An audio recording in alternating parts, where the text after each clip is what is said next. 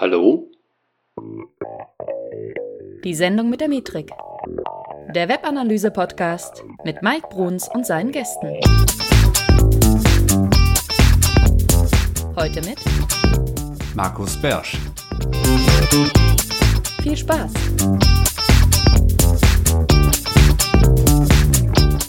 Hey Analyseheld, hier ist der Mike und herzlich willkommen zu einer neuen Podcast-Folge. Und ähm, heute geht es um das Thema Datenqualität. Also sind deine Daten sauber? Und wir möchten heute zusammen sprechen über das Thema Datenqualität in der Webanalyse. Und als Gast habe ich mir heute Markus Bersch eingeladen. Und äh, Markus Bersch ist äh, Podcast-Kollege quasi von mir ähm, bei Beyond Page Views, der äh, Podcast, den er zusammen mit Michael Jansen in der Termfrequenzfamilie macht. Ähm, Markus ist äh, Geschäftsführer von Ganke Software und kümmert sich ähm, ziemlich viel um SEA, ähm, aber kommt eben auch quasi aus der SEO, ähm, hat mit Webanalyse, ich glaube, ein riesen Hobby gefunden, das er dann auch noch beruflich nutzen kann.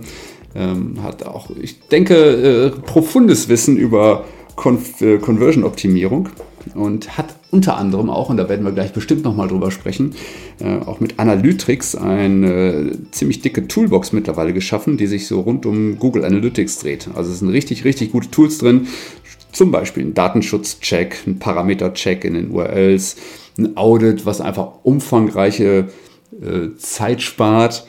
Ein Spam-Check ist drin und so weiter und so fort. Also wirklich coole, coole Tools, die auch deine Datenqualität äh, beeinflussen können. Und ja, ich freue mich total, dass, äh, dass ich Markus heute hier im Podcast äh, begrüßen kann.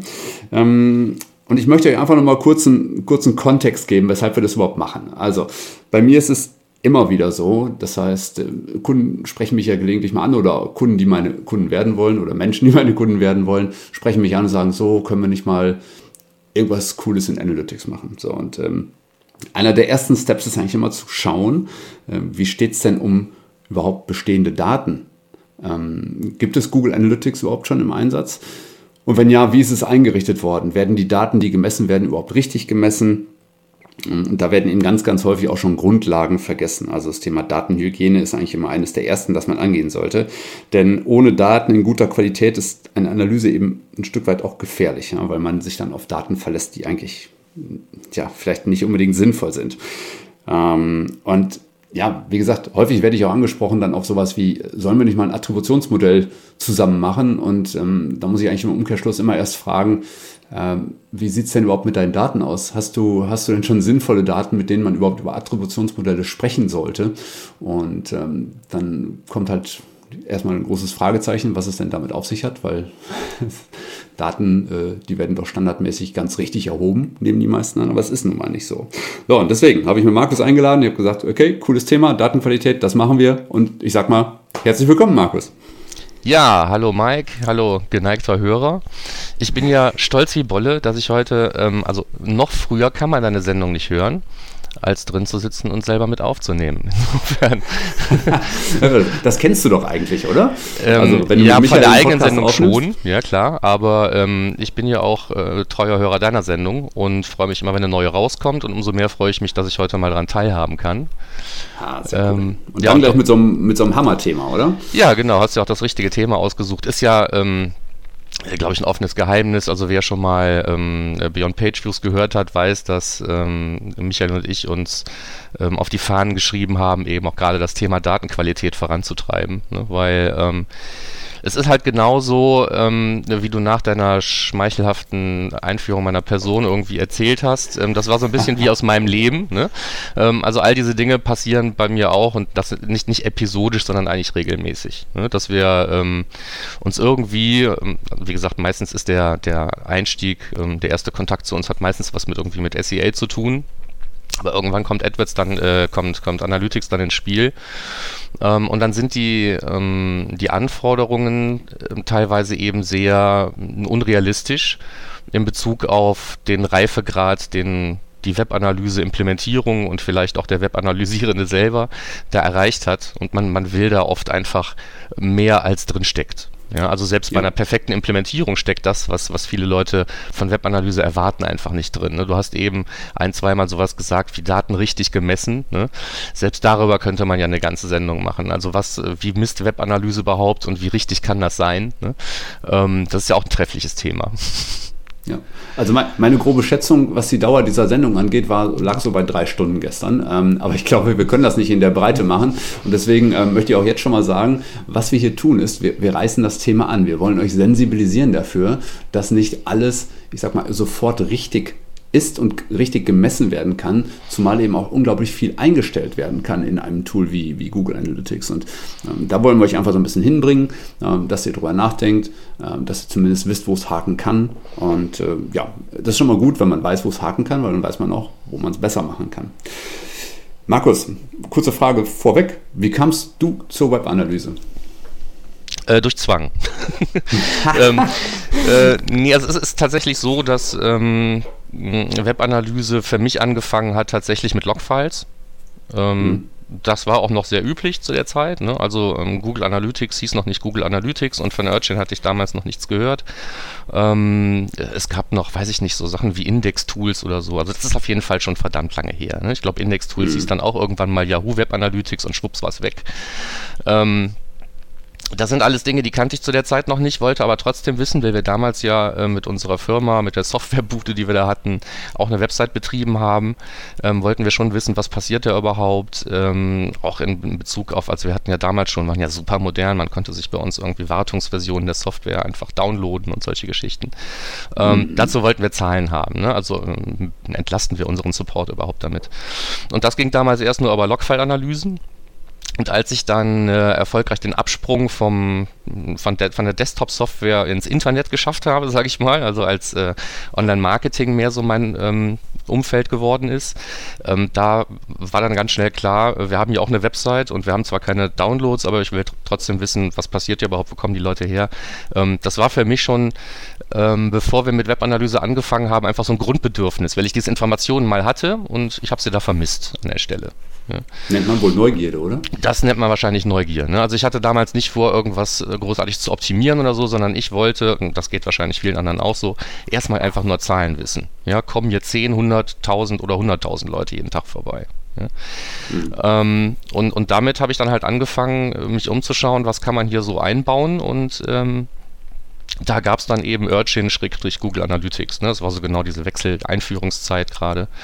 Äh, und so bin ich mehr oder weniger von Anfang an dabei und ähm, habe auch in den, in den ersten zwei Jahren wahrscheinlich nicht viel mehr gemacht, außer auf Reports zu starren und zu schauen, wie sich die hm. Seitenaufrufe bewegen und solche Geschichten. Hm. Ja, so geht es ja eigentlich den allermeisten. Ne? Das heißt, man wird ja sowieso erstmal erschlagen von diesen vielen Zahlen, die wir da sehen. Und äh, die meisten hinterfragen sie nicht. Ne? Also die meisten nehmen sie einfach als, als, ich sag mal, gottgleiche Zahlen an. Ich habe das jetzt ähm, vor ein paar Tagen noch im Workshop erlebt. Ich war letzte Woche in, in Trier auf einem sehr guten Workshop. Und ähm, da muss man dann immer wieder mit Irrglauben aufräumen, dass nämlich die Zahlen, die wir dort sehen, nicht immer das sind, was die Leute meinen, was sie sind. Und ähm, das wird dir ähnlich gehen. Ähm, vor allen Dingen, äh, wenn wir jetzt auch so ein bisschen, ich sag mal, uns um tiefere Datenqualität bemühen. Ne? Und ähm, äh, mal die Frage, was, was würdest du ganz allgemein unter Datenqualität verstehen? Mm, Datenqualität, um jetzt eine Definition rauszuhauen, ist für mich die größtmögliche Annäherung der Messwerte, ähm, nicht an die Realität, sondern ähm, an in speziellen Bereichen genau das, was ich beobachten möchte. Also Datenqualität mhm. ist zum Beispiel unterschiedlich äh, an verschiedenen Stellen. Ne, ich werde nicht in, in, ähm, auf, auf jeder Website und in allen Messpunkten, die ich da setze, immer die gleiche Datenqualität erreichen. Das ist aber, glaube ich, auch nicht erforderlich. Mhm was glaube ich vorher noch ganz wichtig ist zu verstehen, also auch vielleicht so als Rechtfertigung für das, was dir und mir immer wieder begegnet, dieser Glauben an diese Zahlen, ähm, es wird einem ja auch leicht gemacht. Also ich mache da ein Tool mhm. auf und da stehen Zahlen teilweise mit zwei Nachkommastellen. Hm. Ja. Also, doch ähm, kein Fragezeichen hinter. Ne? Nee, nee, also das, äh, wenn, ich, wenn ich irgendwie Zahlen mit zwei Nachkommastellen sehe, dann bin ich es gewohnt, dass das irgendwie stimmt. Ja? Das bin ich von, hm. von Geld gewohnt und von vielen anderen Dingen auch. Ja? Also da steht nirgendwo an der Preistafel irgendwie 2,95 und dann sagt er, ja, ich meinte aber eigentlich 4 Euro. Ne? Ähm, Und, und, und so gehen viele Leute dann eben auch ganz natürlich und entschuldbar halt mit den Zahlen in der Webanalyse um. Ne? Die werden mhm. gesehen und dann werden sie für bare Münze genommen. Ähm, dass da eben sowieso sich ein Großteil oder ein gewisser Anteil der Besucher der Messung entziehen kann, ähm, wie äh, Werte überhaupt berechnet werden. Ich sag mal hier so der Klassiker, das Thema Verweildauer, Absprungrate und so weiter mit nur einem mhm. Messpunkt ne, pro Seite mhm. ist halt schwierig. Und wenn man solche Dinge versucht dann aufzuklären, dann ist man erstmal so auf dieser Evangelisierungsschiene unterwegs, mhm. muss da ganz viel predigen und ähm, dann kommt eigentlich, so aus meiner Erfahrung heraus, der Wunsch nach Datenqualität eigentlich gar nicht unbedingt von mir. Also ich gehe jetzt nicht hin und sage, wir müssen jetzt erstmal hier furchtbar an der Datenqualität schrauben, sondern wenn dann eben klar ist, wie viel, wie viel Spiel da drin steckt in den Zahlen, die man bisher immer für bare Münze genommen hat und dem, was wahrscheinlich wirklich passiert, ähm, dann kommt der Wunsch nach Datenqualität normalerweise vom, vom Kunden. Hm. Also du hast ja schon mal einen, einen ganz wesentlichen Punkt angesprochen, dass nämlich die Datenqualität zum einen erstmal durch das Tool selber bestimmt wird und durch die Möglichkeit, ähm, jemanden überhaupt zu tracken. Also, du hast schon gesagt, ein Besucher kann sich ja zum Beispiel ausopten mit einem Cookie ne? oder er kann JavaScript einfach ausschalten, dann wird es auch nicht gerade leichter ähm, zu tracken und so weiter und so fort. Da gibt es halt verschiedene Hindernisse, die wir da haben. Hm? Gibt aber auch noch andere. Also mir fällt zum Beispiel immer ein, wenn, ähm, es gibt die Möglichkeit, dass auch der Falsche zum Beispiel diesen, diesen Code implementiert hat. Oder diesen Code mit schlechten Vorgaben implementiert hat. Auch sowas ist ja äh, möglich. Ne? Und wir können uns ja nachher mal auch mit den Möglichkeiten äh, beschäftigen, die die verschiedenen Einstellungen in den Web-Analyse-Tools einfach so ermöglichen. Ne? Ähm, Genau, also wie gesagt, hier geht es um Sensibilisierung. Wir können nicht alle Themen, die die Datenqualität behandeln, irgendwie ähm, hier in epischer Breite durchführen. Aber weil es ein wichtiges Thema ist, müsst ihr halt eben auch mal Bescheid wissen, worum es grundsätzlich gehen kann. Ähm, also wir haben schon mal festgestellt, irgendwie steht uns vielleicht die Technik im Weg. Ne? Manchmal stehen Nutzer im Weg. Fällt dir noch irgendwas ein, was, ähm, was, was die Datenqualität beeinflusst? Ähm, ja gut, auf einer, also ohne jetzt zu tief einzutauchen, kann man ja vielleicht wenigstens mal gucken, ähm, wo sind so die Hauptansatzpunkte, ne, um Datenqualität mhm. ähm, nicht nur zu versauen, sondern vielleicht noch zu verbessern. Ähm, da geht es tatsächlich los mit den, mit den beiden ersten Dingen, die da meistens passieren, nämlich der Kontoeinrichtung und der Installation mhm. des Tracking-Codes. Ne? Ja, genau. Ähm, bei der Kontoeinrichtung Best Practice, sage ich mal, ist mehr als ein, eine Datenansicht zu haben. ähm, das ist aber nicht, das ist nicht Common Practice. Ne? Also, ähm, also oft sehe ich ganz einfach genau eine Datenansicht. Das ist dann entweder eine Rohdatenansicht, weil keine Filter drauf sind. Ja? Dann arbeiten halt alle mit Rohdaten, die ungefiltert sind. Und wenn man weiß, dass es Filter gibt, dann kann man sich vielleicht auch schon denken, ohne da jetzt ins Detail zu gehen, dass man mit Filtern Datenqualität beeinflussen kann. Ähm, oder es wird halt auf einer Datenansicht gearbeitet, wo ein Filter drauf ist und dann hat man keine Rohdaten mehr. Also beides ist jetzt hm. nicht die ideale Lösung. Ne? Also in so einem Minimal-Setup hat man eigentlich drei Datenansichten. Eine, wo man am besten alles reinlaufen lässt. Das ist dann diese Rohdatenansicht. Ähm, dann baut man sich irgendwie eine Arbeitsdatenansicht mit irgendwelchen wie auch immer gearteten Filtern, um Dinge vielleicht zu verändern, auszuschließen, zu optimieren. Ähm, das ist wahrscheinlich auch meine eigene Sendung wert, das Thema oh, Filter. Ja. Oh, ja. ja, absolut. Ja. Ne? So, und dann muss man eben, weil Filter die dumme Angewohnheit haben, wenn man sie ähm, nicht richtig baut, äh, nachhaltig Daten zu vernichten, braucht man halt eine Testdatenansicht. Das heißt, das ist so das Minimum, was man braucht. Ne? Eine Rohdatenansicht, wo man nichts kaputt macht, eine Testdatenansicht, wo man Dinge ausprobieren kann und wenn da was vernünftig funktioniert, dann appliziert man das auf seine Arbeitsdatenansicht und mit der, wie der Name schon verrät, arbeitet man primär. Ja. ja. Und daneben, also betrifft eigentlich auch die Datenansicht, das ist ja eine Minimalanforderung, ne, wie du auch gerade schon richtig gesagt hast. Hm. Eigentlich kannst du ja noch, du kannst ja ähm, theoretisch hunderte Datenansichten machen. Okay, passt nicht in eine Property bei Analytics, aber ähm, du kannst sehr, sehr viele verschiedene Datenansichten machen, zum Beispiel für dein SEO, wo du dann nur die, nur die Daten reinlaufen lässt, die von der Google-Suche kommen. Oder äh, du kannst für dein AdWords-Team einen machen. Oder du kannst ein, ähm, eine Datenansicht machen, wo nur äh, mobiler Traffic reinläuft und so weiter.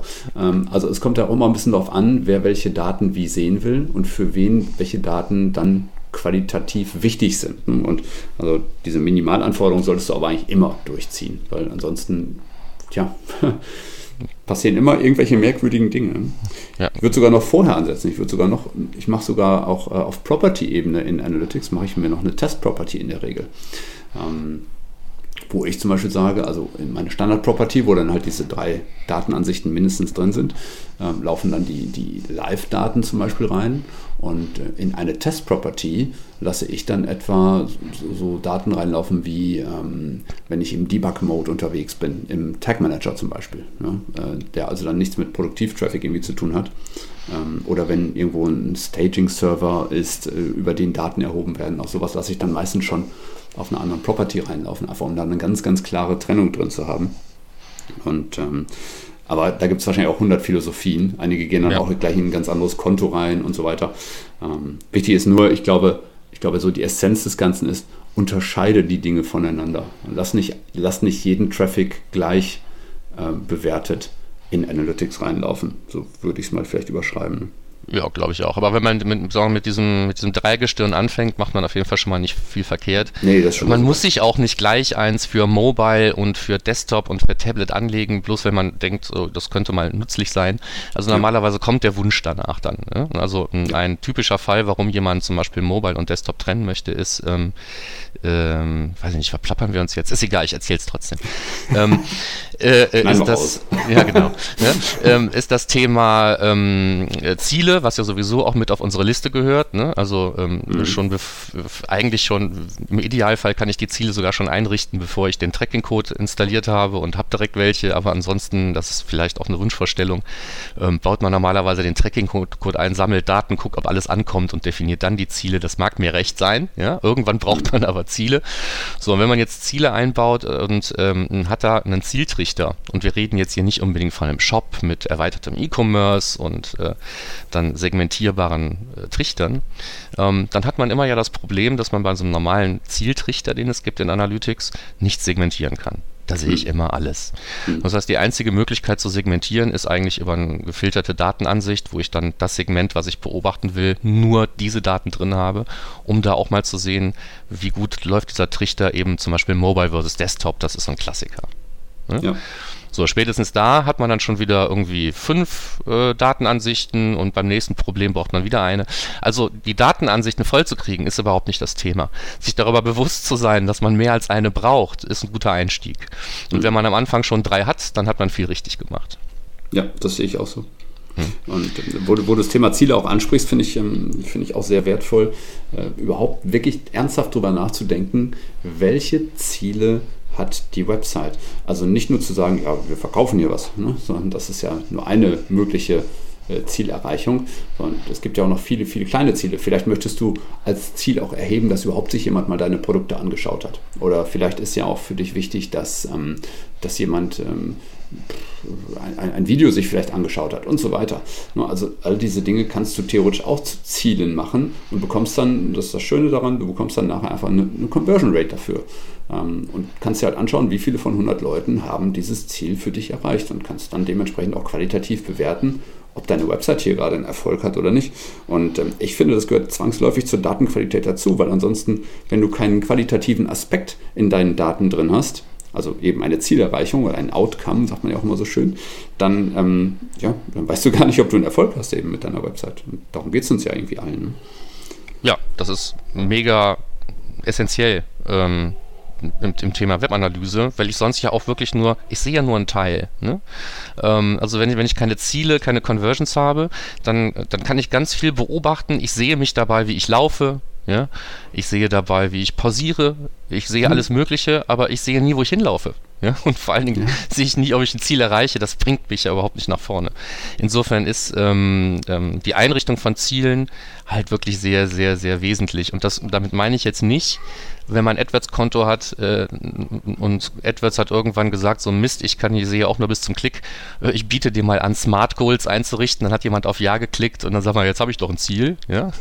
So, das zählt nicht. Also wer nur Smart Goals in seinen Zielen hat, der hat keine Ziele. Hm. Ähm, also das geht ja noch viel weiter. Ja? Also das, wir, wir können ja auch in, in Richtung Kontoeinrichtung auch noch, ich sag mal, das Ganze erweitern. Wir können ja auch die Datenbasis zum Beispiel erweitern. Das sehen ja viele zum Beispiel auch nicht. Ne? Also zum Beispiel, indem wir AdWords mit, mit äh, dem Analytics-Konto verbinden ja? und äh, uns dort zum Beispiel dann einen weiteren qualitativen Aspekt reinholen, nämlich zum Beispiel Kosten, die wir erheben. Auch das finde ich ist ein wesentlicher Punkt. Also sich zum Beispiel mit den Tools verbinden, die möglich sind. AdWords ist ja eins davon, die Search Console. Ich weiß, dass du eine, eine sehr differenzierte Meinung äh, zum Thema Search Console und Analytics hast, aber ähm, ich, äh, ich bin trotzdem der Meinung, dass, dass man es auf jeden Fall verbinden sollte, weil es schadet erstmal nicht und man, man kann durchaus Dinge daraus ähm, interpretieren oder ableiten. Aber einfach Darauf können wir uns einigen. Ja, ich Darauf glaube auch, ja, genau. Aber ich bin, äh, ich bin auf jeden Fall der Meinung, dass man da auch ansetzen muss, dass man die Tools, die zur Verfügung stehen, dann auch wirklich da reinpacken sollte. Hm. Und ähm, ja, also das mal so zum Thema äh, Kontoeinrichtung. Genau, da fällt mir auch noch ein, äh, was viele auch gar nicht wissen, was ich aber auch durchaus wertvoll finde, äh, dass nämlich, ich meine, wir reden immer von Google als organische Suchmaschine, aber dass da auch sehr, sehr viele andere Tools oder äh, sehr viele andere Suchmaschinen noch auf dem Markt sind und die gar nicht als Suchmaschine erkannt werden in Google Analytics zum Beispiel. Hm, also ein prominentes Beispiel ist etwa, ich hoffe, das kennt ihr jetzt alle, äh, DuckDuckGo ja, oder auch eine mhm. Suchmaschine wie Ecosia die, die ja durchaus mittlerweile auch eine, eine, Bekanntheit haben und die irgendwie so, keine Ahnung, selbst wenn es nur 3, 4, 5 Prozent des Traffics ausmachen, aber die eben einiges ähm, doch mittlerweile an Reichweite auch haben und die werden in Analytics per se erstmal als äh, nicht als organische Suche eingestuft, wenn davon, äh, wenn von denen Traffic kommt, sondern als Referral Traffic. Und auch das gehört für mich zum Thema Datenqualität, dass du da einfach mal was besser ähm, einrichtest, ne? weil die Möglichkeit besteht zu sagen, das ist eine organische Suchmaschine und äh, platziere das bitte in Organic künftig. Ne? Oder auch Verweisausschluss. Hast du dazu eine Meinung? Ähm, ja, zu Verweisausschluss habe ich immer eine Meinung. Ja. ähm, äh, grundsätzlich erstmal, ähm, also diese Verweisausschlussliste, die man auf Property-Ebene in Google Analytics pflegen kann, es gehört, glaube ich, zu den missverstandensten Features in Google Analytics. Mhm weil da halt ganz, ganz viele Leute Domains eintragen, ähm, die sie in ihren Berichten sehen, äh, in den Verweisen und sie denken, der, das ist doch gar kein Traffic. Also diese ähm, Verweis-Spam- äh, Einträge, die man da hat, was ist jetzt vielleicht nicht mehr so furchtbar viel, aber es passiert halt äh, immer noch nachweislich. Ich messe das Monat für Monat, äh, ob Spam noch stattfindet. Ähm, ähm, die werden dann eingetragen. Ne? Also früher war so ein Klassiker so ähm, ähm ilovevitali.ru und so weiter. Ja? Ähm, oder äh, seemalt.com, wer sich da noch dran Ach, erinnern ja, oh, kann, hat man auch irgendwann auch. alles mal gesehen. So, und die sehe ich dann halt regelmäßig in Verweisausschlusslisten. Ähm, dafür sind Verweisausschlusslisten ja gar nicht gedacht. Ne? Also grundsätzlich ist eine Verweisausschlussliste ein Punkt, wo man ähm, ähm, Domains einträgt, die auf der Reise auf der eigenen Website eine eigene Rolle spielen können ähm, und ähm, die da als Referrer auftauchen würden, wenn man die nicht ausschließt. Das heißt, die würden eine neue Session eröffnen. Ist jetzt vielleicht ein bisschen blöd erklärt, aber am Beispiel, ähm, ich habe drei Seiten auf meiner Website, zwei davon haben einen Tracking-Code, bei einer habe ich so vergessen. Klicke ich äh, auf die erste Seite, die einen Code hat, dann auf die zweite, die keinen Code hat und dann auf die dritte, dann habe ich plötzlich zwei Sessions, weil zwischendurch ich selbst mein eigener Referrer geworden bin. Solche Lücken äh, will man eigentlich nicht haben, aber wenn sie denn unvermeidlich sind, schließt man sie mit der Verweisausschlussliste. Und genauso passiert es eben mit äh, Zahlungsanbietern wie äh, PayPal, Sofortüberweisungen und so weiter.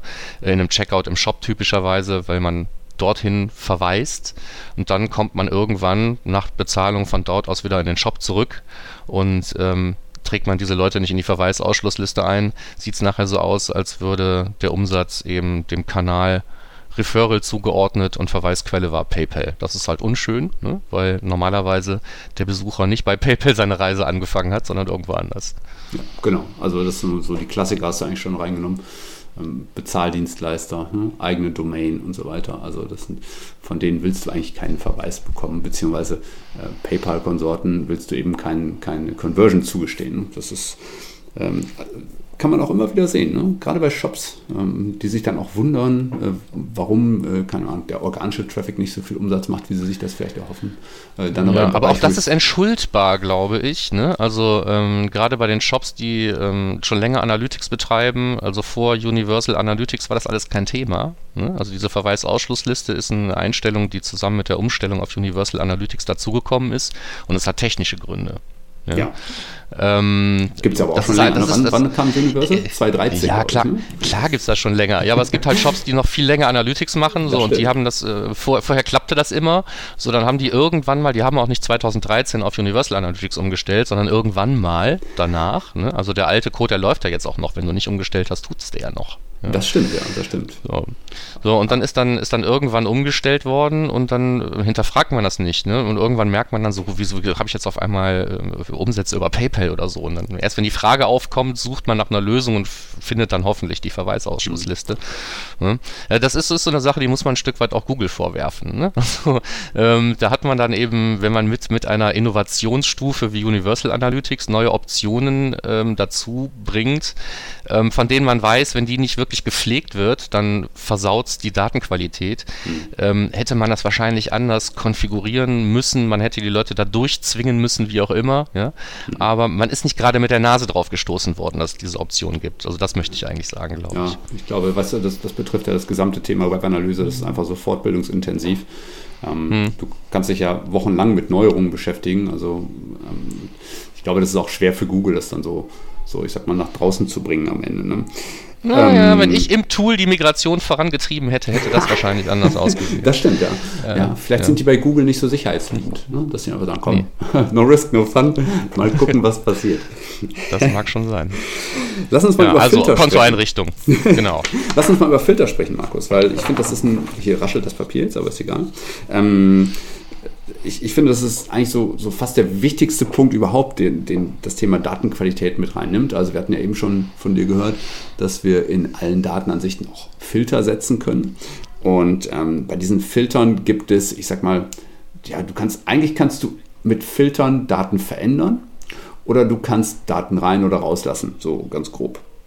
Und mhm. äh, wir müssten vielleicht mal gucken, was sind dann vielleicht wichtigste, die wichtigsten Filter, deiner Meinung nach vielleicht auch, oder wir hauen sie einfach mal hier zusammen in den Topf. Ähm, was müssen wir filtern, verändern an Daten, damit die Datenqualität besser wird?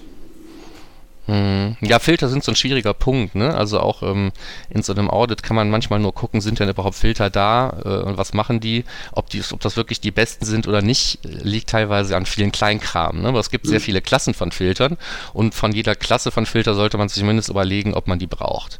Ähm, typischer Filter sind so Ausschlussfilter für den internen Traffic. Hm. Ja? Ähm, das ist auch äh, die Klasse von Filtern, die ich am häufigsten sehe. Ähm, traurigerweise eben natürlich basierend auf, auf IP-Mustern. Ne? Und also da, da, sitzt man jetzt irgendwo in so einem größeren Unternehmen, da hat man eine feste IP. Ähm, Google sagt einem ja auch immer, äh, mach doch mal einen IP-Filter, um den Traffic auszufiltern. Dann macht man das und sagt so, jetzt haben wir einen Traffic ausgefiltert. Unseren internen Traffic messen wir nicht mehr. Fühlt sich gut dabei und vergisst, dass durch die IP-Anonymisierung wir hier natürlich in einem, ähm, mit einem Sonderfall leben müssen in Deutschland und dann funktioniert so ein Ding einfach nicht. Also muss man sich an andere Lösungen überlegen, wie man seinen internen Traffic, wenn er dann wirklich nennenswert ist, aus einer Arbeitsdatenansicht raushalten kann. Hm. Da muss ich nochmal kurz einhaken, weil ähm, das Thema IP-Anonymisierung ist ja ähm, grundsätzlich kannst du es ja raushalten, nur nicht so, wie die Leute es meinen. Ne? Das ist ja das Schwierige.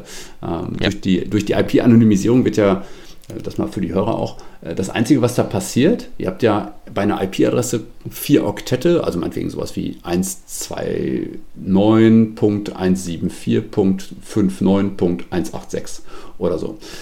Und bei der Anonymisierung passiert eigentlich nichts weiter, dass nämlich die Letz-, das letzte Oktett, ähm, das aus der dort vorhandenen Zahl eine Null gemacht wird. Mehr ist das eigentlich gar nicht. So, und das, das Problem ist, also das beschreibt Google auch ganz schön auf seiner, auf seiner Website, ähm, und das Problem ist jetzt aber, jetzt geht ihr hin und fragt euren Admin, hey, welche IP-Adresse haben wir denn? Und äh, ich möchte nämlich gerne äh, unseren internen Traffic ausfiltern und möcht, muss hier die IP-Adresse angeben. So, und jetzt gibst du halt deine normale IP-Adresse an und das funktioniert halt nicht.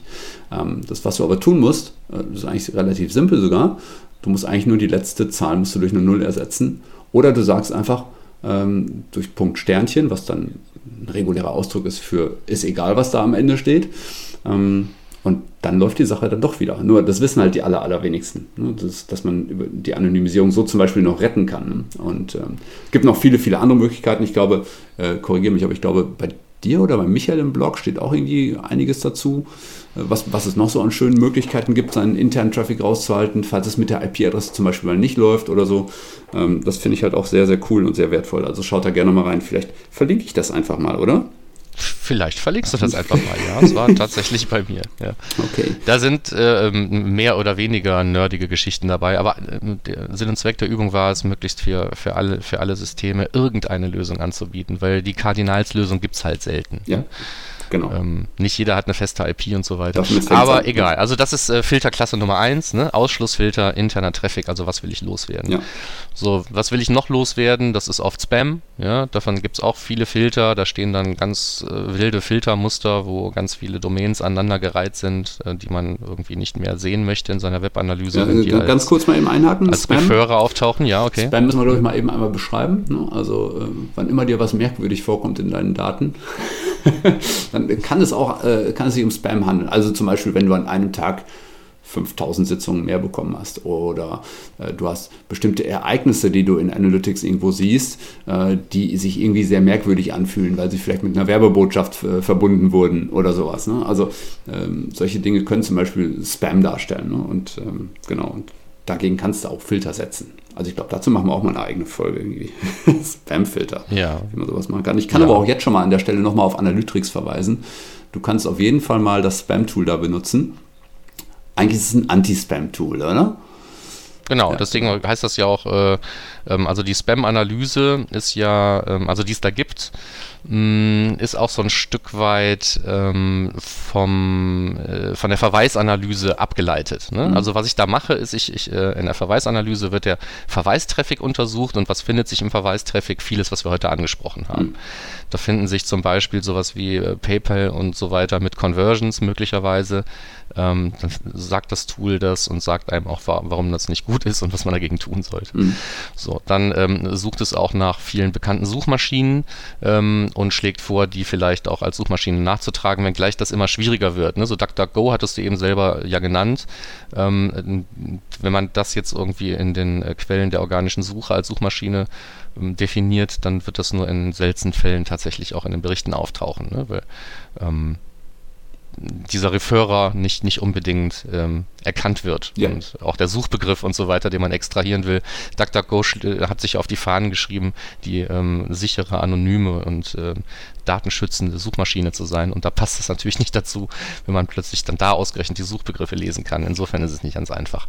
Ja, ähm, die werden aber trotzdem alle erkannt und es gibt entsprechende Hinweise, wie man die vielleicht doch irgendwie entsprechend wieder über Filter ähm, in, das, in, in, in, den richtigen Kanal reinbekommt. Äh, und da werden eben auch äh, so typische Spammer gesucht anhand von einer sehr, sehr großen Liste von bekannten Websites, äh, von denen man weiß, dass die diese Spam-Einträge in der Webanalyse erzeugen. Und wenn man da welche findet, dann kann man mit dem Spam-Check auch nochmal ins Detail gehen, um zu schauen, ähm, ist das jetzt nur episodisch oder passiert das eigentlich hier jeden Monat, dass ich irgendwie Spam habe. Ne? Also um, um, um nachzuschauen, ähm, wie groß ist das Problem für mich eigentlich? Ne? Mhm. Wie hoch ist der Spam-Anteil in meinem Verweistraffic? Das ist, wird dann alles ausgewiesen. Und wenn man dann das Gefühl hat, ja, ähm, Spam ist für mich auch ein Thema und das ist für, für viele, sollte das so sein. Äh, also um mal eine Zahl zu nennen, ich untersuche Monat für Monat ungefähr 200 Profile, ähm, also 200 äh, Datenansichten von, von verschiedenen Websites, auf die ich Zugriff habe nach Spam. Und ähm, der Anteil der bespammten ähm, oder die, die, die, Anzahl schwankt immer so um die 80. Hm. Also wenn 80 von 200 Spam haben, dann hat man halt selber eine relativ gute Chance, auch bespammt zu werden. Ja. Ne? Das muss nicht viel sein, aber ich sag mal, jeder einzelne Treffer tut einem ja so ein bisschen weh. Ne? Ja. Der gehört da eigentlich nicht rein in die Webanalyse und dann sollte man das ausschließen. Genau, also weil, ja. weil das, das verzerrt einfach alle Daten. Ne? Das verändert jetzt nicht nur, ich sag mal, die Sitzungszahlen, sondern auch schlussendlich deine Conversion Rates und so weiter und so fort. Also alles Mögliche. Ähm, genau, und ähm, also die Möglichkeiten, ja. die du hast, äh, ist eben auf der einen Seite ähm, Filter zu setzen zum Beispiel, wo du sagst, hey, ähm, alles, was ich hier schon klar identifiziert habe, ähm, kann ich filtern, allerdings erst ab dem Zeitpunkt, wo der Filter gesetzt ist. Die nächste Möglichkeit, die du hast, ist zum Beispiel in der Datenansichtseinstellung zu sagen, ich möchte generell Bot und, und Spider und so weiter schon mal ausschließen, was auch einen Teil des Traffics verzerren kann. Ich finde, aber ehrlicherweise muss ich sagen, erkenne ich da oftmals mittlerweile keinen großen Unterschied, ob ich den Haken setze oder nicht. Also Da, äh, ich, ich, weiß nicht, ob Google da schon so weit ist, dass das alles da so vernünftig funktioniert. Das weißt du gerade vielleicht besser als ich.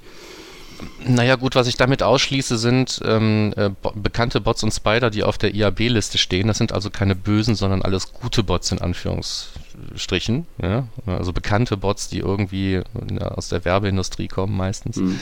Ähm, und wenn die dann halt anhand des User Agents erkannt werden können, dann lässt man die halt weg ne? und verarbeitet diese Hits gar nicht erst. Aber ähm, das ist halt nicht der typische Spammer, der sagt, hey, ich bin jetzt hier so ein Spambot und schließ mich mal bitte aus. Ne? Das ist ja nicht Sinn und Zweck der Übung. Also insofern bleibt euch nur, ähm, ich sag mal, die Spammer über diverse Filter ähm, rauszunehmen. Da gibt es im Netz auch viele gute Anleitungen. Bitte achtet darauf, wenn irgendeine dieser guten, Anführungszeichen, guten Anleitungen euch dann sagt, dass ihr das über den Verweisausschluss machen sollt, dann vergesst die Anleitung. Ja, nehmt einfach bitte eine andere. Weil, ja. ähm, auch wenn da irgendwo einfach direkt mal suchen, äh, steht da irgendwo .htaccess drin, auch weiter surfen. Ja, genau. Jetzt kommen die, jetzt kommen die, die Insider-Tipps hier, genau. Ja, dafür machen wir ja diesen Podcast. Sehr cool. Ähm, was man auch tun kann, mal angenommen, ihr, ihr arbeitet vielleicht mit UTM-Parametern oder ähnlichem. Ähm, dort werden ja dann entsprechend auch Kampagnenparameter übergeben und Quelle und Medium werden übergeben, ähm, die dann eine eigentlich vorhandene Quelle ähm, überschreiben sollen. Und da gibt es eben auch, ich sag mal, Problemchen. Ähm, das heißt, wenn ihr euch bei den UTM-Parametern mal auf Groß- und mal auf Kleinschrift zum Beispiel einlasst, ähm, dann ist das in Analytics erstmal was Unterschiedliches. Das heißt, ihr würdet dafür zum Beispiel zwei verschiedene Kampagnen dann sehen, wenn ihr sie einmal groß und einmal klein schreibt. Ich mache das bei mir dann zum Beispiel so, dass ich in den Datenansichtsfiltern so, so Kleinschreibungsfilter einfach setze, wo ich dann alles, was als, als Kampagnennamen reinläuft, äh, einfach mal per se in Kleinschrift umwandle, damit ich da bloß keine Probleme mit sowas kriege, nur weil ich mich mal vertue. Aber ähm, also auch wieder eine Kleinigkeit manchmal. Nur wenn ihr eine Kampagne auswerten wollt und ihr habt aber eigentlich dann faktisch da zwei stehen, dann ist das halt irgendwie auch nicht so cool. Und ähm, ja. Und das ist ein guter Filter und im besten Fall muss der nie arbeiten. Ja, genau. Aber ja, es, ist ein gutes, ja. ist ein gutes Gefühl zu wissen, dass er ja, da ist. Also ich mache das auch so, dass ich gerade bei sowas, wenn ich von außen UTM-Parameter äh, irgendwie nutze, ähm, ich habe eine, eine ziemlich große Tabelle, wo mir die Sachen schon vordefiniert werden. Ich muss eigentlich nur noch auswählen, welches Medium und welche, welche Kampagne ich nehme. Und so vermeide ich einfach von vornherein schon, dass da irgendwas falsch geschrieben wird. Also ich muss das nicht mehr händisch machen. Ähm, also ich muss quasi nur noch auswählen, welche Kampagne ich nehme. Und äh, dann ist die Schreibung auf jeden Fall automatisch richtig. Das hilft wirklich enorm, wenn ihr euch eine Tabelle dafür macht ähm, und äh, diesen Filter dann hoffentlich niemals braucht, so wie Markus gesagt hat. Aber ihr könnt auch andere Parameter aus, aussperren zum Beispiel. Ne? Also denkt mal an so Sortierparameter in der, in der URL. Das finde ich zum Beispiel auch eine Katastrophe, ähm, die einem ja keinen wirklichen Mehrwert bringen, zumindest meistens nicht.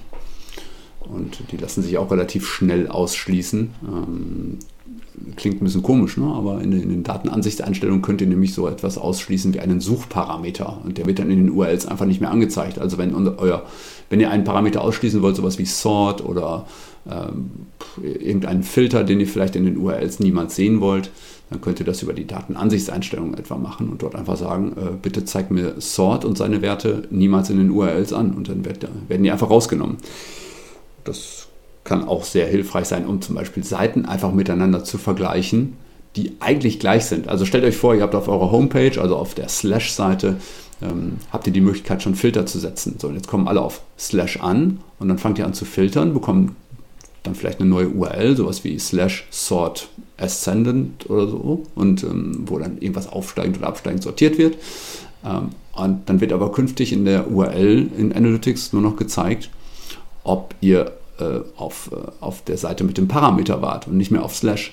Und ich finde, das ist so von, äh, vom Verständnis her oftmals schwer, weil damit machst du ja zum einen unglaublich viele URLs auf und auf der anderen Seite weißt du ja gar nicht mehr, wo du analysieren sollst. Also ist zum Beispiel finde ich auch, ähm, wenn ihr solche Parameter habt, denkt zumindest mal drüber nach, ob das eine Option für euch ist. Ja, unbedingt. Ne? Also Deduplizierung, Konsolidierung von URLs. Ah, die schönen Begriffe. Ähm, Ach, herrlich. Ist, Ähm, ja, ist, ja, ist, ja, ist ja so ein bisschen oberste Bürgerpflicht, wenn man, ähm, wenn man weiß, und meine Website hat eigentlich nur 2000 Seiten und in meinen Berichten sehe ich immer 20.000 URLs, dann muss man sich halt fragen, welche Schlüsse kann ich daraus ziehen, wenn ich jetzt nur eine Variante der Startseite mir anschaue ja, und unten drunter hängt noch so ein Wust von unbekannt vielen anderen Varianten der Startseite, wo das Verhalten vielleicht ganz anders ist. Ähm, nun kann es sein, dass so ein Parameter ja für mich wichtig ist. Ja? Genau. Äh, Parameter ist die Affiliate-ID und ich möchte meine ähm, Einstiege je nach Affiliate-ID unterschiedlich äh, definieren. So, dann würde ich mir das zwar woanders ablegen als in der URL, aber es wäre ein doofes Beispiel gewesen, aber den möchte ich vielleicht erhalten. Aber sowas wie Sortierreihenfolge und andere Sachen möchte ich irgendwie loswerden. Und dann muss ich halt gucken, dass ich wenigstens so viele, also so wenig Klassen wie möglich bilde und so viel wie möglich zusammenziehe. Ne? Ich bin sehr unglücklich mit dieser Bezeichnung Suchparameter ja, ausschließen, ne? weil halt ein bisschen weiter unten kann man dann die Site Search definieren und da soll man dann Suchparameter wieder eintragen, aber das ist, es ist ein Übersetzungsproblem, sag ich mal. Ne? Also man kann alles, was man an Parametern loswerden will, guten Gewissens da oben eintragen. Und weil du mir den Ball so schön zugeworfen hast, hm. ähm, hier nochmal ein Tipp. Ähm, wer in seiner Webanalyse nachschauen möchte, wie viele Parameter habe ich denn überhaupt und wie oft kommen die vor und wie viele URLs sind davon betroffen, um bestimmen zu können, was kann man denn da eintragen und was nicht, weil kein Mensch hat im Kopf, welche Parameter die eigene Website alle so verwendet. Ja, woher auch? Also, mhm. da wird man auch bei der IT nicht fündig, wenn man in die IT geht und sagt, gib mir mal eine Liste der Parameter. Dann schüttelt die den Kopf und äh, drehen sich rum und trinken einen kalten Kaffee. ne? ähm, so, also ähm, war äh, mein Ansatz einfach da nachzuschauen, wo die ganzen Informationen sind ja schon, nämlich in der Webanalyse. Ähm, Dazu dient der Parametercheck einfach bei Analytrix. Ne? Äh, draufklicken, anmelden und äh, dann gibt es eine Liste der gefundenen Parameter über einen definierbaren Zeitraum ähm, und damit man eben bestimmen kann, welcher bringt mich hier besonders weit dabei, ähm, meine URLs zu konsolidieren, steht halt auch drin, wie viele Treffer man da hat und wie viele URLs betroffen sind. Ähm, da sieht man das dann relativ schnell, wo man anfangen kann. Und dann macht man das eben in so einer Testdatenansicht, dafür ist die gut, ne? trägt einfach erstmal ähm, die, die Brocken ein, von denen man weiß, die müssen raus. Ja, und dann guckt man ein paar Tage später einfach mal, was weiß ich, kann man ja im Wochenrhythmus machen, ja. Äh, eine Woche später dann halt auf die Daten der letzten fünf Tage oder so und, und schaut mal, was ist an Parametern noch übrig geblieben. Und so kann man das dann auch ähm, vorsichtig machen, wenn man nicht einfach alles auf einen Wust ausschließen ja, möchte. Ja, auf jeden Fall. Sehr gut. Also äh, ihr merkt schon, Analytrix solltet ihr euch dringend mal anschauen. Ich kann das nur empfehlen. Was gibt es sonst noch? Also, ich meine, wir könnten jetzt hier, äh, ich sag mal, jedes kleine Problem uns, ähm, uns vornehmen. Eine Sache liegt mir noch so ein bisschen am Herzen und zwar betrifft das das Thema Event-Tracking und Datenqualität. Mhm. Mm. Mhm. Und da würde ich vielleicht gerne noch mal über eine Sache sprechen, nämlich was es mit Interaktion auf sich hat. Ähm, da bist du bestimmt auch voll im Thema, Markus, oder? Ja, ja, ja, klar. Also ähm, äh, äh, rente ich ja auch gerne drüber. also Event, Event-Tracking ist grundsätzlich äh, erstmal eine schöne Sache. Ne? Ich liebe es. Ähm, also ich will jetzt niemanden, ich will niemand das Event-Tracking äh, ausreden, äh, ganz im Gegenteil, weil es eben also wir haben den, den, unseren Webcast nicht umsonst Beyond Page Views genannt. Es geht halt um die Dinge, ähm, die halt über den reinen Seitenaufruf hinausgehen und da bieten sich Events halt sehr oft an, ne, um sehr, sehr sinnvolle Messpunkte zu setzen. Und ähm, was man aber in dem Zusammenhang sich ähm, selten überlegt, ähm, ist dann sowas wie das Event ist ja eigentlich dazu gedacht, irgendwas zu messen, wo wirklich irgendetwas passiert ist im Sinne von einer Interaktion. Ne? Events werden, werden benutzt, wenn jemand auf einen externen Link klickt oder auf einen Mail-Link oder sonst irgendwas tut und ich kann dafür Ziele einrichten und ich kann Events genauso gut benutzen, wie ich äh, Page-Views verwenden kann. Ähm, aber Events kann ich eben auch nutzen, um Dinge zu messen, die eigentlich gar nicht großartig mit Interaktion zusammenhängen. Ähm, das kann sein, dass ich ein Event schicke, einfach nur um irgendwelche Informationen zu transportieren. Im erweiterten E-Commerce wird das zum Beispiel gerne genutzt. Ähm, ich kann Events nutzen, um ähm, irgendwelche Verhaltensweisen auf der Website zu messen. Ja, hier ist jetzt gerade, was weiß ich, mein internes Werbemittel ist endlich zu Ende geladen und äh, schießt ein Event ab oder sowas.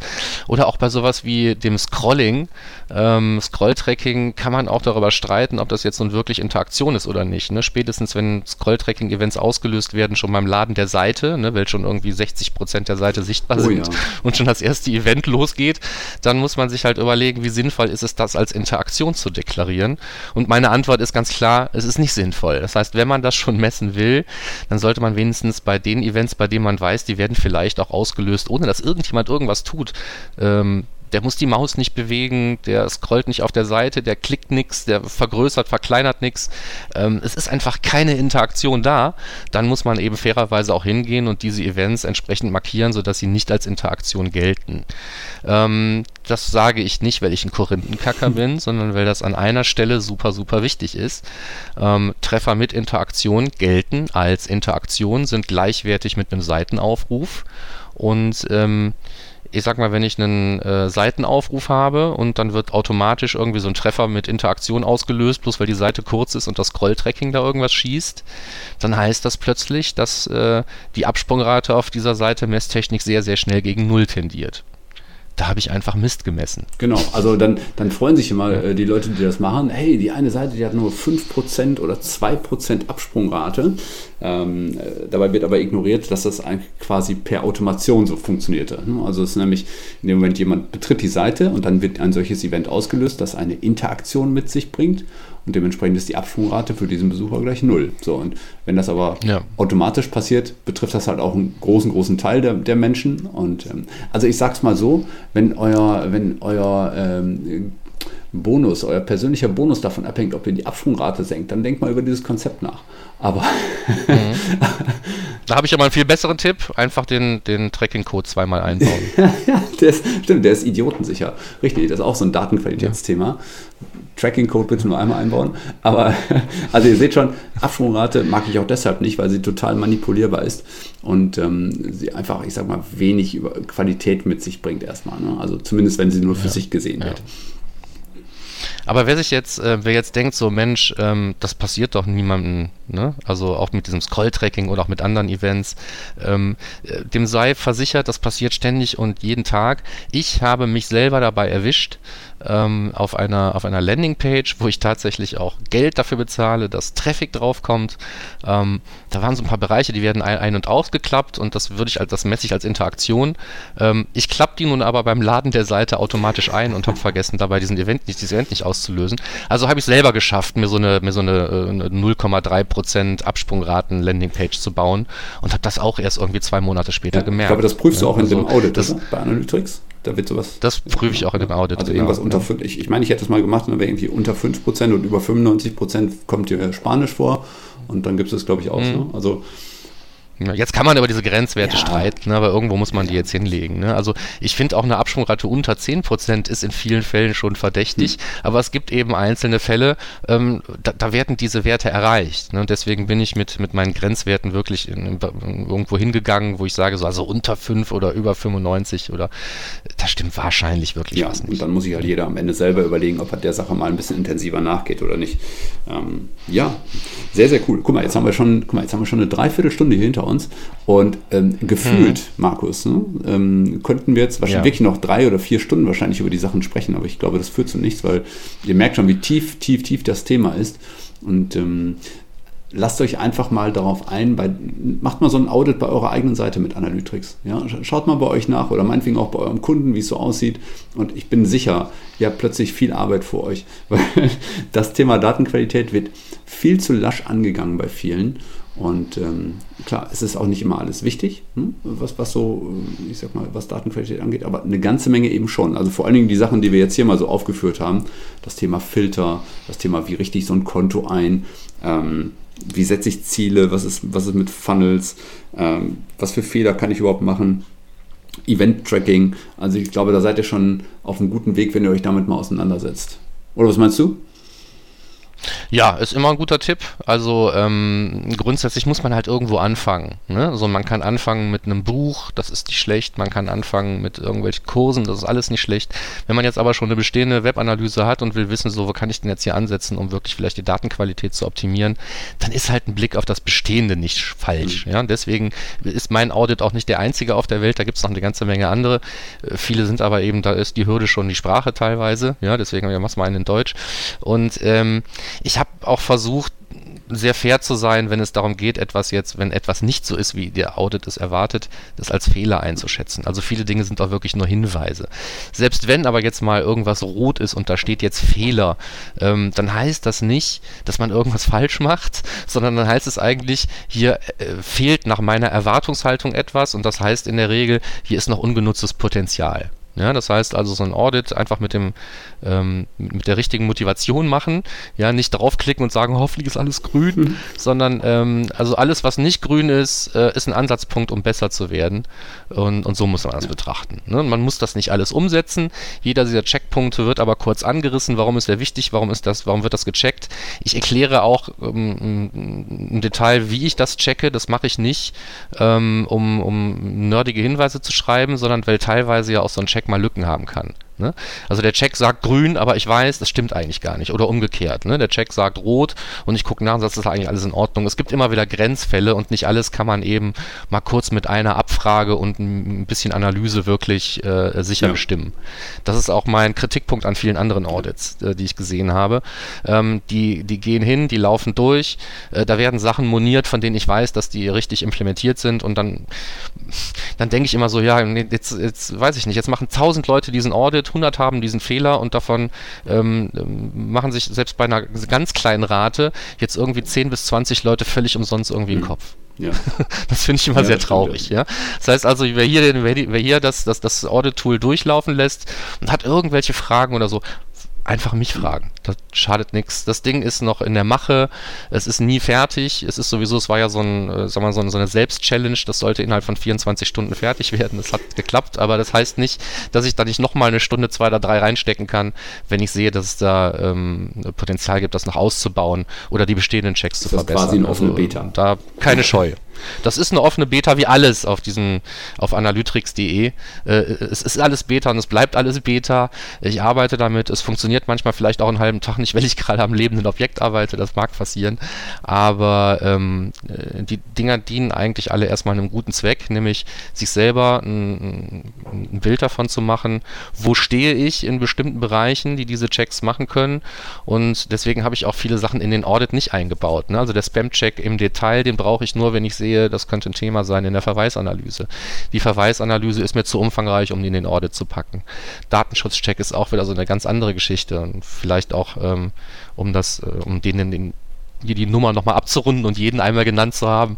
Ähm, Datenschutzcheck habe ich ja deswegen gemacht, wenn man wirklich damit gezielt ähm, nach irgendwelchen personenbezogenen Informationen in der Webanalyse suchen kann. Ganz einfach, weil das eine Aufgabe ist, vor der jetzt gerade ganz viele Leute stehen. Ja? Ähm, die müssen jetzt keinen kompletten Audit machen, die können gezielt diesen Datenschutzcheck machen und äh, mal schauen, ob es da ein Problem gibt ja, oder nicht. Also lieber Spezialtools als die eierlegende Wollmilchsau. Finde ich eigentlich auch immer besser. Finde ich schon. Finde ich auch. Also vor allen Dingen, weil es die Performance beschleunigt, weil, weil man nicht so von der Datenmenge am Ende auch erschlagen wird. Das ne? ist ja auch eigentlich auch das Thema Datenqualität. Ne? So äh, Informationen so bekommen, dass man damit arbeiten kann. Ähm, ja, aber spätestens da sind wir jetzt in einem völlig Ja, das, das müssen wir jetzt auch nicht behandeln. Nein, nein, du hast vollkommen recht. Ähm, Markus, ich würde sagen, mhm. ich brauche drei Tipps von dir. Also pass auf, wenn es ums Thema Datenqualität geht, ja, was möchtest du den Leuten mhm. da draußen, dem geneigten Zuhörer, der jetzt hier schon 50 Minuten feste zugehört hat, äh, noch mit auf den Weg geben? Ja, okay. Also ich glaube, das Erste, ähm, das haben wir schon gesagt, es ist aber einfach so super wichtig. Ähm, glaub diesen Daten nicht, nimm sie nicht für bare Münze, auch wenn sie zwei Nachkommastellen haben. Ne? Ähm, das hat jetzt vielleicht nicht direkt mit Datenqualität zu tun, aber indirekt eben schon. Also wenn man, wenn man einmal verstanden hat, dass also auch bei, bei hoher Implementierungstiefe und sehr viel Mühe bezogen auf ähm, Herstellung von einer hohen Datenqualität äh, reingelaufen ist in so ein Setup, heißt das eben noch lange nicht, dass wenn da steht 2000 Besucher, dass es 2000 Besucher waren. Ähm, ist so eine Binsenweisheit, aber in der Webanalyse geht es halt nicht um die konkreten Zahlen, sondern es geht um die Entwicklung von Zahlen, es geht um Vergleich von Segmenten, es geht um Ausreißer, überall da stecken Insights, aber nicht im Vergleich von 1100 zu 1120 Besuchern und sich dann fragen, warum sind 20 Besucher mehr oder weniger da. Ähm, das bringt nichts. Ähm, so, das, das ist einfacher zu verstehen, wenn man, wenn man sich ein bisschen damit auseinandergesetzt hat, wie, wie wird da überhaupt gemessen. Ne? So. Ähm, also so eine Hilfeseite zum Thema Absprungrate und Verweildauer gibt es in der Google Analytics Hilfe. Ähm, da ist eine ganz schlecht und lieblos gemachte Visualisierung davon, was passiert, wenn man Engagement-Hits misst oder nicht. Ähm, das finde ich eine schöne Seite, um, um für jemanden, der sich überhaupt nicht mit der Technik auseinandersetzen will, ähm, wissen will, warum wie Absprungraten und Verweildauern zustande kommen. Und wenn man, wenn man da einmal an seinem eigenen inneren Weltbild gerüttelt hat, ähm, dann kann man auch die anderen Daten vielleicht besser ähm, kritisch mhm. hinterfragen. Mhm. Tipp 1 ein bisschen lang gelaufen. Ne? Aber diesen, diesen Link packen wir da vielleicht einfach rein, ähm, weil ich sehe da auch regelmäßig Aha-Erlebnisse, wenn ich das mal in so einem Workshop oder sowas zeige. Ja, ne? Ist notiert also, auf jeden Fall. Deswegen ist das so eine, so eine Pflichtfolie bei mir. Ähm, so, dann äh, Punkt 2. Ähm, auch hier gilt das Pareto-Prinzip. Äh, also man kann sich in das Thema Datenqualität verrennen. Das Schöne ist aber, also Pareto-Prinzip sagt ja jetzt ganz grob und platt gesagt, dass ich mit 20% äh, des Aufwands 80% des möglichen Ergebnisses erzielen kann. Und das heißt im Umkehrschluss, wenn ich die anderen 20% bis zur Perfektion gehen will, dann muss ich halt nochmal die restlichen 80% meiner Gesamtzeit dann da reinstecken. Also sprich fünfmal so viel, wie ich vorher schon reingesteckt habe. Ähm, das ist kein guter Deal. Und bei Datenqualität gilt das Gleiche. Es gibt so ein paar äh, Low-Hanging Fruits, die hängen, die liegen meistens eben äh, auf äh, nochmal kritischem Hinterfragen der eigenen Einstellungen bei Property und Datenansicht. Ähm, das kann man ruhig mal machen, das ist schnell getan, das ist äh, einmalig erledigt, sage ich mal. Ja. Ähm, da sollte man nochmal reingehen und wenn man dann einen ganzen Tag irgendwie in ähm, verbesserte Einstellungen, vielleicht auch mit Hilfe von hier Verweisanalyse, Spamcheck und was weiß ich nicht, was wir alles haben, so bei analytrix.de, wenn man die Zeit da reinsteckt, dann ist das ab dem Tag, wird, ist die Datenqualität auf jeden Fall, wird sie besser. Ja? Äh, und das ist immer ein gutes Gefühl. Das ist so wie ähm, endlich mal den Abwasch machen oder so. Mhm. Ja? Ähm, danach wird es einfach besser. Ähm, wäre Tipp 2. Und ähm, tja, der dritte Tipp, weil ich mich nicht vorbereitet habe, will mir jetzt gerade nicht in den Sinn kommen. Also außer natürlich sowas wie, guckt wirklich nochmal äh, äh, nach so, so Klassikern wie äh, habt ihr den Tracking-Code zweimal implementiert. Das haben wir eben zwar als Witz gesagt, aber äh, es passiert halt wirklich immer und immer wieder. Äh, nicht, weil jemand gesagt hat, ich bin fleißig, baue den einfach mehrfach ein, sondern weil viele Leute zum Beispiel mit WordPress arbeiten und da fragen 1000 Plugins nach irgendwelchen IDs, die werden dann immer eingetragen und nachher hat man, ich habe es jetzt auch gesehen, drei hm. Tracking-Codes in seiner, in seiner Hatten Seite. wir das nicht, dieses ja. Thema, äh, letztens noch bei uns in der, in der, ähm, in der Facebook-Gruppe, Digitale und Webanalyse hält, war das nicht da? dass da einer, oder war das eine ähm, andere Gruppe, ich weiß nicht mehr, da hat nämlich tatsächlich einer das Problem gehabt, dass er mit WordPress gearbeitet hat und der hat immer doppelt den Tracking-Code ausgelöst und in dem einen Tracking-Code war mhm. anonymisiert, in dem anderen nicht und so weiter und so fort. Also ja, äh, so lustige. Dinge können dann halt passieren, wenn man mit Plugins arbeitet. Ne? Also da auch Datenqualität mhm. fängt auch schon beim Implementieren Also ich an. habe ja, ich habe wirklich fünf Minuten bevor diese Sendung jetzt hier aufgezeichnet wurde, habe ich noch eine Mail rausgeschickt an eine Kundin, äh, die wir im Bereich AdWords haben und wo, wo mir auch dann durch Zufall aufgefallen ist, dass genau da das auch der Fall ist. Ne? Also ein anonymisierter, ein nicht anonymisierter Tracking-Code. Ähm, keiner ja, hat es gemerkt. So ist das, ne? Zack, bist du abgemahnt und keiner hat es mitgekriegt. Ja. ja. Ich weiß jetzt nicht, ob das wirklich drei Tipps waren. Sonst ist der dritte Tipp, ähm, äh, hört weiter Podcasts. ja, wirklich. Äh, kann ich nur empfehlen. Also ich höre ja. selber super, super gerne Podcasts mittlerweile. Also nicht nur euren, sondern eben auch viele andere, weil ich einfach glaube, dass man sich damit wirklich gut ähm, auf Stand halten kann oder auch einfach mal neue Impulse bekommt. Und mal ehrlich, jetzt mal, wer von euch Hörern, würde mich einfach mal interessieren, könnt auch gerne einen Kommentar schicken oder mir eine Mail, wie auch immer. Äh, wer von euch Hörern hat sich schon mal intensiv mit Datenqualität auseinandergesetzt? Ich finde das so, so wichtig. Äh, und es wird einfach unterschätzt, weil viele einfach glauben, dass das Tool Google Analytics oder welches Tool auch immer sofort und perfekt funktioniert. Und das ist nicht so. Also ich, ich hoffe, dass euch diese Folge das klar gemacht hat. Und das, wär, das wäre äh, mir und Markus sicherlich auch ein Ansinnen. Und äh, besucht Genau, also nicht umsonst steht ja überall Make Analytics Great Again auf unseren Websites und Podcasts und äh, wir meinen das ernst. Also all diese Dinge sollen helfen, tun sie es nicht, sagt es uns. Ähm, fällt euch was ein, was helfen könnte, sagt es uns Sehr cool. Ja, top. Ähm, Markus, äh, hab vielen Dank, war super. Ich habe äh, hab den Eindruck, dass wir, dass wir eine ganze Menge Themen ähm, hier an den Mann gebracht haben oder an die, an die Webanalystin. Und äh, ja, jetzt liegt es an euch. Jetzt müsst ihr es nur noch machen, in Anführungszeichen. Ähm, ja, Markus, ich möchte dir gerne nochmal gleich das letzte Wort geben und ähm, bedanke mich nochmal dafür, dass du dabei warst und dass du Bock drauf hast, das Thema auch weiter rauszubringen. Ähm, und ja, sage äh, allen anderen, bis bald. Ja, dann dir nochmal schönen Dank. Hat Schweine Spaß gemacht. Ähm, den Hörern danke fürs bis hier dranbleiben und ähm, ich hoffe, dass wir, obwohl wir versucht haben, unsere Flughöhe irgendwie zu variieren, also nicht allzu hoch über den Dingen zu schweben, aber auch nicht allzu tief einzutauchen, dass wir es da, dass wir diesen Spagat geschafft haben, weil wie gesagt, äh, wir, das Ganze in einer vernünftigen Zeit hinzukriegen, ist nicht so einfach. Der Mike freut sich aber bestimmt, wenn, ähm, wenn er Vorschläge kriegt, wo er dann mal sein, seine, seine Podcast-Quickies vielleicht mal auch in diesem Bereich äh, nochmal ausbauen kann. Insofern, ähm, Datenqualität ist nicht mit einer Sendung abgefackelt. Ähm, wer jetzt Lust hat, sich mehr damit auseinanderzusetzen, ähm, der sei eben aufgerufen, die hier genannten Tools und viele andere einfach zu nutzen, weil Datenqualität ein super wichtiges Thema ist. Und wir freuen uns über jeden, dem wir hier vielleicht ähm, einen Schubs in die richtige Richtung geben konnten. Dankeschön.